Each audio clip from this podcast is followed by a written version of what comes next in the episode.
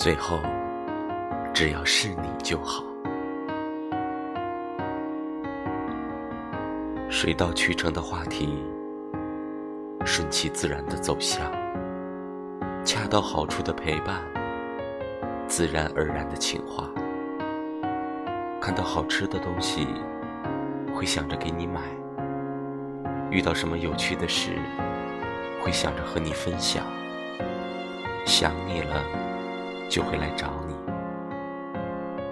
和一个人在一起，如果他能给你的能量，是让你每天都能高兴的起床，每夜都能安心的入睡，做的每件事都充满了动力，对未来满怀期待，那你就没有爱错人。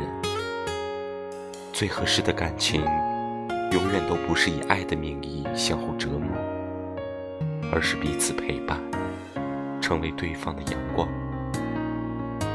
纪念日。生日、情人节都会记得。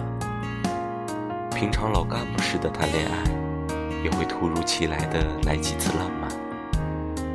在日渐相处的过程中，了解彼此的喜好、性格，包容和改善对方的缺点，最终因为恋爱，使彼此变成更适合对方的人。你放心，会有人乖乖等你。